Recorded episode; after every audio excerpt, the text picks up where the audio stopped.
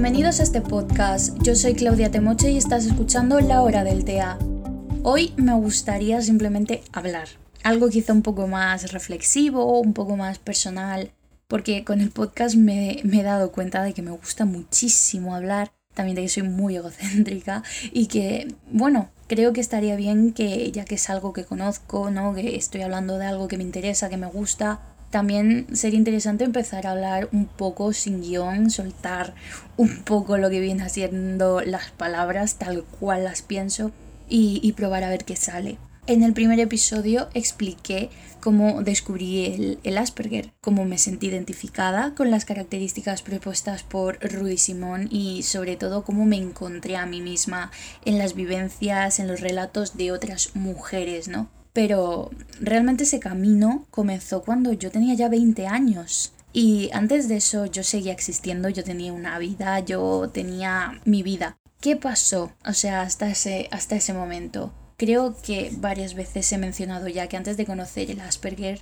yo ya necesitaba respuestas que no me encontraba en ningún lado, que por más que leía, por más que, intentaba entender, por más que intentaba verme en otros problemas, en otros trastornos, en otros déficits o, o deficiencias, no encontraba nada que encajara al 100% conmigo. Así que, ¿realmente qué pasó hasta entonces? Esto es un camino esto es un camino que pasan muchas mujeres, hablo en este caso de mujeres porque es sobre lo que he leído más, pero estoy segura de que también les pasa a muchos hombres. Realmente sabes que pasa algo, realmente entiendes que necesitas ayuda, realmente sabes que hay algún tipo de problema, pero eres incapaz de verlo por más que quieres porque no puedes verlo, no eres consciente realmente de las magnitudes de lo que te está pasando porque no las entiendes. Lo que, lo que me pasó a mí empezó desde la infancia, ahora me doy cuenta, ahora mis padres se han dado cuenta y realmente pues como digo no se ha podido ver hasta ahora. Lo que fue mi infancia así en general no fue una infancia buena o mala, fue una infancia normal estuvo marcada mucho en mi caso por el autoaprendizaje, muchos, muchos, muchos miedos irracionales, de los que aún bastante de ellos siguen en mí misma en la actualidad, como por ejemplo, yo que sé, eh, tirar de la cadena, odio, odio ese bendito sonido, pero me da pánico, me da pánico, de verdad. Eh, o mirarme en los espejos, tengo cada cierto tiempo problemas con los espejos como digo, miedos irracionales que siguen. Y por lo general no ha habido en mi infancia, lo que es la infancia, ningún incidente extremadamente reseñable o extraño hasta los 8 años aproximadamente cuando comencé con la ansiedad, como ya he comentado más de alguna vez. Pero por lo general eso, mi infancia fue una infancia bastante normal con recuerdos, experiencias, vivencias muy normales de cualquier niña. Lo que pasa es que yo la viví muy extraña. Yo cuento mi infancia como yo la sentí y realmente no tiene sentido que me haya sentido tan mal o tan ansiosa o tan agobiada por las experiencias que viví porque no fueron nada extrañas. Desde entonces, eh, desde que pasó lo de la ansiedad, con ocho años más o menos, todo fue un vuelco y todo fue a más y en bucle. Todo me producía cosas dentro del pecho, como digo, que no sabía cómo se llamaban, cosas sin sentido, ¿no? Pero que estaban ahí, que no podía explicarlas y, y de repente llegó un cambio de colegio que me tocó muchísimo, me desestabilizó de arriba abajo por completo y entonces ni siquiera me había adaptado a ello y llegó el instituto y nació mi hermano y en mi cabeza todo iba, todo iba de mal en peor en mi cabeza.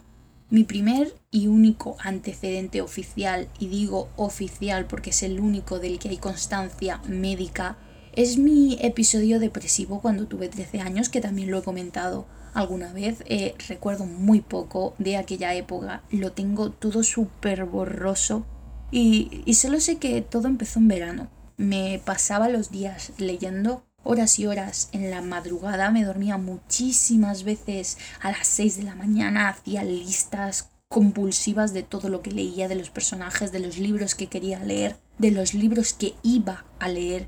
Y ese era mi único que hacer, leer y hablar y escribir sobre mis libros.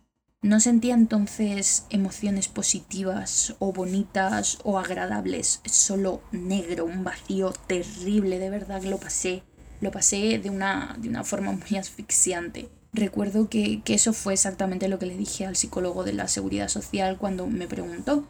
Eh, me dijo, ¿sientes una especie de vacío dentro de ti? y me quedé en blanco, no, no sabía qué responder y, solo pude decir, siento negro, una, una especie de negro en, en, la boca del estómago que, que no me deja respirar. Y todo quedó en eso. No volví a pisar un psicólogo, no supe nada más de salud mental hasta pues mis 19, 20 años y, y todo se quedó en stand-by a, a nivel médico. Pero no se quedó en stand-by en mí porque yo soy una persona y no puedo decir basta, stop, contrólate y, y dejarlo eh, en pausa. Solo era consciente de que ese señor eh, me había dicho que tenía depresión, que necesitaba medicarme. Yo tenía 14 años, necesitaba respuestas, ya no entendía nada, ya había pasado un año desde la consulta y todo seguía igual. No sé hasta qué punto pudo ver ese hombre a través de mí, pero pero yo recuerdo que lloré en su consulta. No podía dejar de llorar porque no sabía explicarle lo que me estaba pasando. Recuerdo responder a preguntas súper básicas del tipo ¿qué haces cuando llegas a casa del cole? ¿Qué te gusta hacer en tu tiempo libre? ¿Cómo dirías que es tu personalidad? Y, yo respondía entre lágrimas y, cosas que no tenían mucho sentido porque no podía explicarlo. Llorando con un dolor. Recuerdo muchísimo dolor en, en aquella consulta y hasta ese momento jamás había sentido tanto dolor emocional y, tanta incomprensión y jamás la había sentido porque jamás se lo había contado a alguien.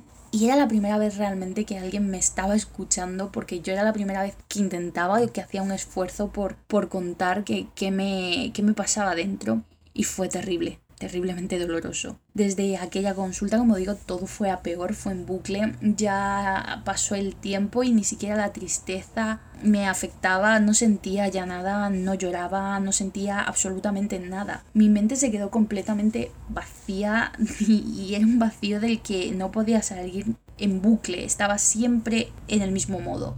Todo era plano, nada me producía alegría, incluso lo que me hacía reír, porque yo obviamente me reía, intentaba llevar una vida normal, entre comillas, fingía muchísimo. Todo lo que hacía por tener una buena emoción, una buena cara, una sonrisa, lo notaba fingido. Me sentía un robot, porque controlaba absolutamente todo lo que hacía. Me imaginaba mi corazón con, con, una especie de armadura metálica porque, porque así me sentía. Me sentía un, robot impenetrable y, de vez en cuando lloraba. Ya llegó un punto que ni siquiera era llanto, simplemente las lágrimas caían de mi cara y, todo me daba igual. Solo sentía opresión en el pecho, de vez en cuando me faltaba el aire y, y así vivía. Me sentía muerta.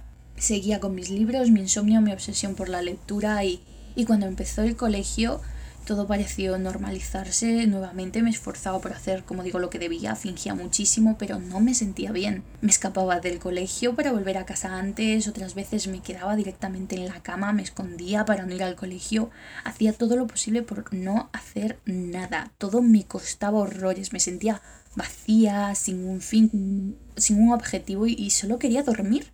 Recuerdo que en aquel momento me encantaba dormir porque tenía mucho insomnio pero a pesar de eso yo intentaba y me forzaba a dormir todo lo que podía porque soñar se había convertido en el único momento de paz que tenía. Me encantaba sentir esa sensación de quedarse dormida, tan plácida, tan, tan agradable. Y desde entonces, como digo, no sabía hablar con mis padres, no sabía hablar con nadie y me lo comía todo para adentro y cada cierto tiempo lo, que hacía, lo que descubrí fue los test de, pues, de psicología en Google. ¿Deberías acudir al médico por depresión? ¿Necesitas ayuda psicológica? Pues este tipo de test. Eran test bastante sencillos, pero a pesar de eso un poco complejos, un poco complejos para mi edad. Y aunque intentaba reprimir y no mostrar que había dentro de mi cabeza. Yo sabía que no estaba bien y por ello me forzaba a hacer esos test, me lo decían los libros, me lo decía Google, me, me, lo decía todo lo que leía que no era normal sentirse así. Y un niño, un adolescente no debía sentirse como yo me estaba sintiendo porque era peligroso. Leía eso por todas partes, peligro, alerta mal,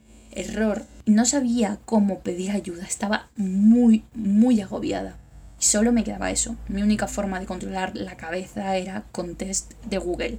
A pesar del tiempo pasaron meses, pasaron años, nunca dejé de hacerlos hasta más o menos los 18. Hasta esa última vez que los hice siempre me decían que debía acudir a un profesional porque no estaba bien, que necesitaba ayuda y, y nunca lo hice. Y muchas veces estuve tentada de llamar a estos teléfonos gratuitos, rollo el teléfono de la esperanza o atención al suicida o cosas así porque sentía que los necesitaba pero me daba pánico pensar que tenía que hablar con una persona y explicarle lo que me pasaba y, y no podía, no podía, mi boca no articulaba palabra. Ahora veo que realmente me sentía mal porque estaba mal hasta el punto de no poder respirar o sentir que me derretía por dentro cada vez que abría los ojos, que me moría, que me asfixiaba lentamente. Estaba muy mal. Y aproximadamente a los 14 años y un par de meses después de la consulta empecé a analizar mi conducta. Tenía periodos de euforia muy marcados donde me sentía espléndida, la más guay, me quería sentir como todos los niños de del colegio, tener amigos, salir, em, ir a una fiesta. Y después unos terribles bajones que duraban meses donde, donde la ansiedad podía conmigo y no hablaba con nadie y no quería que nadie me tocara y que me encerraba, me encerraba todas las tardes en mi habitación y me dejaba influenciar por todo el mundo, reía al máximo y luego lloraba al máximo y empecé a considerar seriamente la posibilidad de tener bipolaridad o algún trastorno de la personalidad porque ya me resultaba extraño incluso para conmigo misma. Incluso me planteé la posibilidad de tener una psicopatía porque tenía pensamientos muy extraños que no podía controlar, me sentía un robot, me provocaba todo muchísima ansiedad y no me importaba nada ni nadie. Es que me daba absolutamente igual lo que le pasara a la gente cercana. Llegué a pensar que mi corazón se había roto porque era incapaz de, hacerlo funcionar bien y, y ya fue entonces el culmen, empezaron las paranoias. Todo me provocaba ansiedad y miedo Sentía que me miraban por todas partes, que me observaban cuando estaba sola, que me seguían, como, como si siempre hubiera alguien encima de mí cuando, cuando estaba sola. Y entonces ya, ya estaba yo en mi cabeza diciendo esto puede ser esquizofrenia, entonces e, es el inicio de, de una psicosis, de algo de esto, porque me pasa algo, yo sé que me pasa algo. Era tan grande de verdad mi, mi paranoia que llegué a dudar de si escuchaba voces o lo que realmente escuchaba era mi propia conciencia con la que hablaba hasta ese punto de paranoia de, de no saber delimitar si era real o no era real.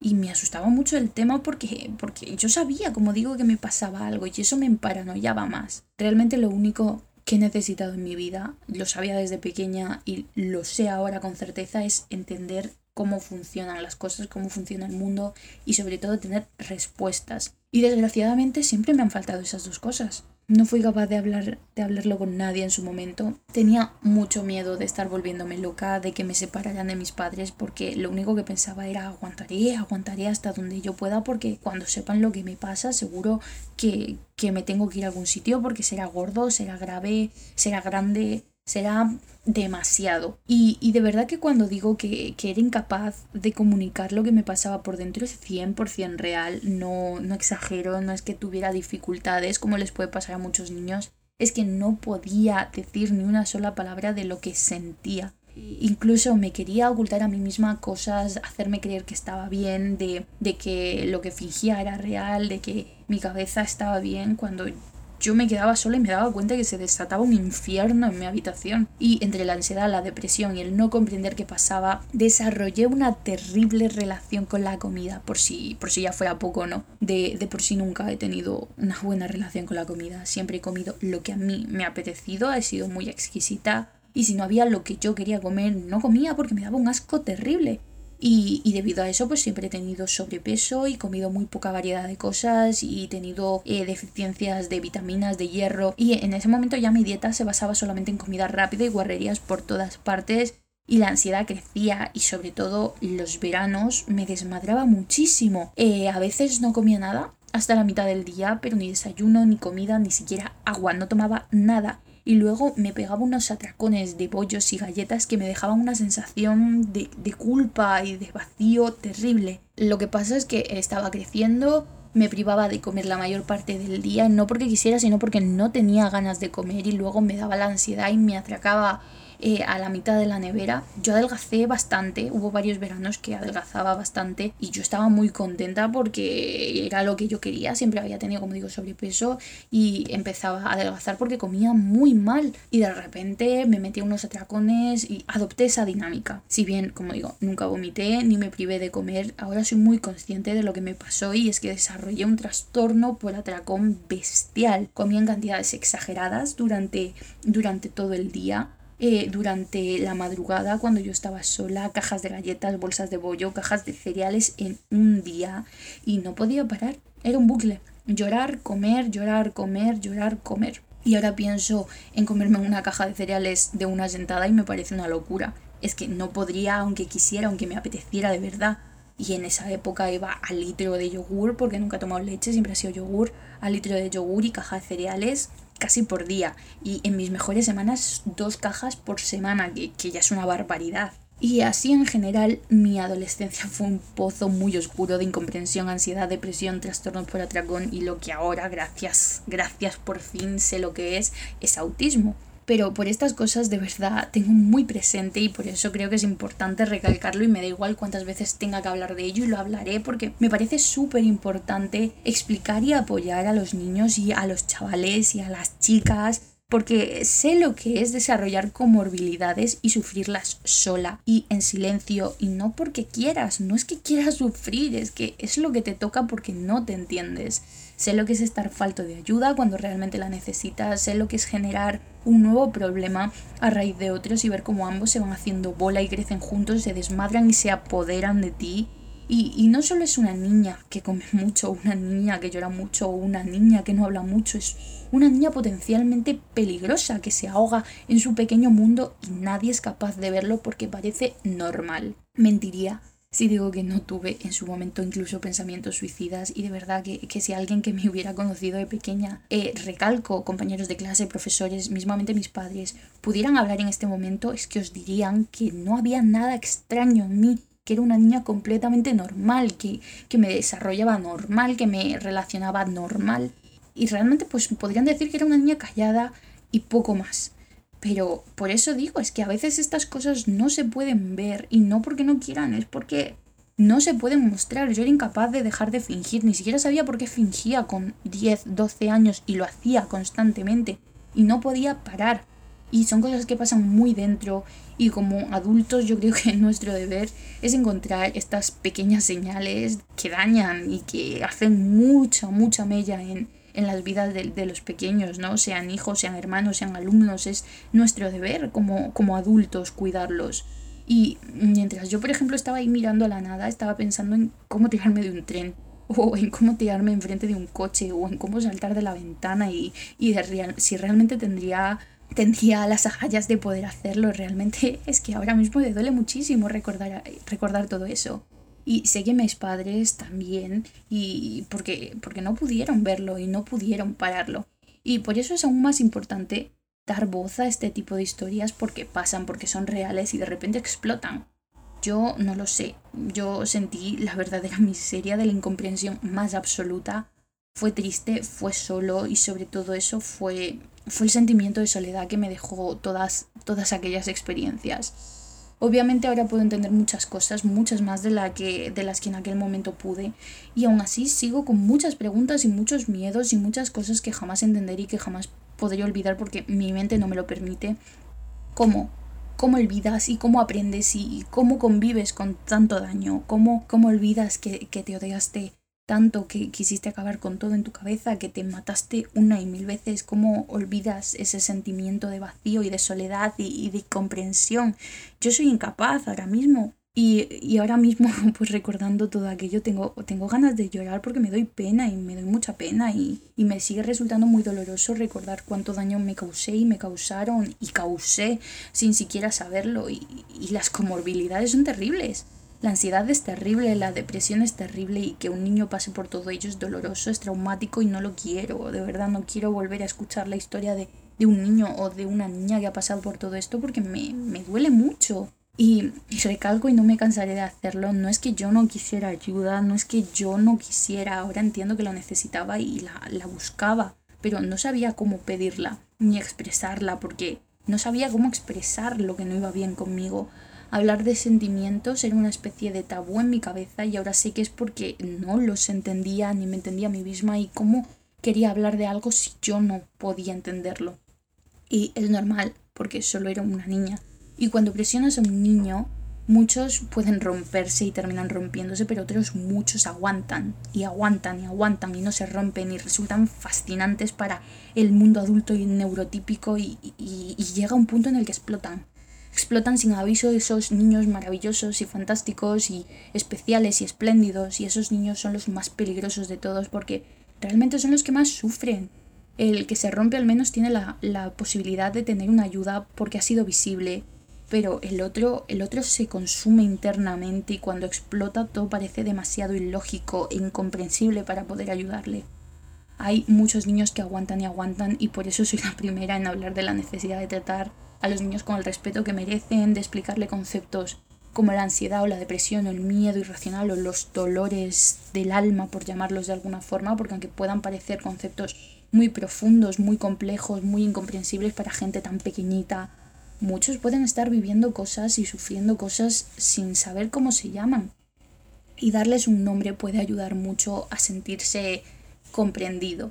Hoy siento una terrible pena por la niña que me tocó ser, pero siento un tremendo orgullo de, la mujer en la que me he convertido y sobre todo siento fascinación absoluta por quien puedo llegar a ser. Y todo ha sido un trabajo y un esfuerzo bestial por parte de, mis padres, de mi pareja y sobre todo, claro, de mí, de, personas maravillosas que, que, cada uno a su manera han estado siempre pendientes de mis necesidades, preocupados por mi salud mental, preocupados por, por lo que necesito, por lo que creo que siento, dándome mucho amor en cada una, en cada una de las acciones. Y como digo, a pesar de todo siempre me he sentido muy sola y me da pena ese sentimiento porque es, creo yo, residual debido a todo lo que, a lo que me tocó pasar, lo que sentí. Y creo que hasta que me muera seguirá habiendo una pequeña parte de mí que se sentirá sola siempre pero he disfrutado del amor y de la comprensión que, son las cosas que siempre necesité, siempre he querido y ahora las tengo y me doy cuenta de ello. Siempre las tuve, pero ahora me doy cuenta de que las tengo. Y eso es lo que quiero para todos esos niños y para todos esos adultos que no pudieron entenderse y que ahora mismo les toca seguir traumatizados por, por su infancia interna, ¿no? Muchas gracias por escucharme. Este episodio ha sido, la verdad es que muy emocional para mí, me ha gustado mucho. Soy Claudia Temoche y a todas las personas que tienen dudas espero poder resolver unas pocas en cada episodio. Nos vemos dentro de dos semanas. Os espero como siempre en mi Instagram arroba info la hora del TEA y ahora también en la web del podcast lahoradeltea.com donde iré subiendo información complementaria a los temas tratados. Sin nada más que decir por hoy, gracias y hasta pronto.